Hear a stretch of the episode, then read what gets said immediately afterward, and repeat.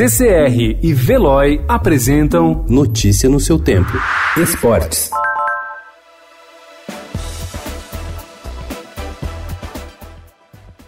Historicamente associado de maneira preconceituosa à homossexualidade, o número 24 estava quase extinto do futebol paulista no início do ano. Prova disso foi a primeira rodada do Paulistão.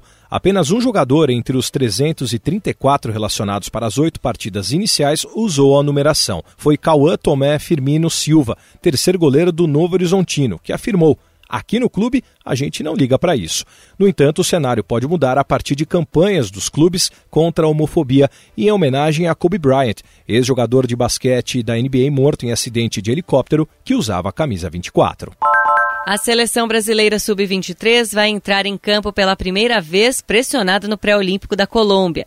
Soberana na primeira fase para os Jogos de Tóquio, a equipe tropeçou em sua estreia no quadrangular final, 1 a 1 com a Colômbia e precisa vencer o Uruguai hoje às 8 da noite em Bucuramanga. Como a Argentina derrotou o Uruguai por 3 a 2, o confronto desta noite se tornou ainda mais decisivo e com áreas de mata-mata. Afinal, uma derrota eliminará os uruguaios e também complicaria a equipe brasileira.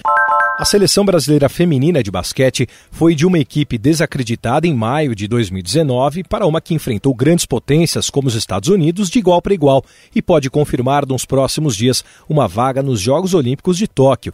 Em entrevista ao Estadão, o técnico José Neto deu maior crédito da mudança ao grupo de jogadoras. O Brasil estreia hoje às duas da tarde diante de Porto Rico no pré-olímpico de Bourges, na França. São três vagas para quatro seleções. Uma vitória vai colocar o time brasileiro em uma ótima posição. Modalidade que mais deu medalhas para o Brasil na história dos Jogos Olímpicos, com 22 conquistas, o judô vive um momento de renovação. Acostumado a ver no pódio feminino os nomes de Rafaela Silvia e Mayra Guiar, o judô precisa de novos nomes, pois Rafaela está suspensa por doping e vai recorrer à Corte Arbitral do Esporte para ir a Tóquio. No ano olímpico, uma das novas caras do esporte é Larissa Pimenta. No ano passado, a atleta de 20 anos foi a brasileira que mais conquistou medalhas medalhas, 10 individuais. Na estreia da Copa Libertadores, o Corinthians saiu em desvantagem. Perdeu para o Guarani do Paraguai por 1 a 0, o mesmo time que eliminou o Timão em 2015 pela mesma competição.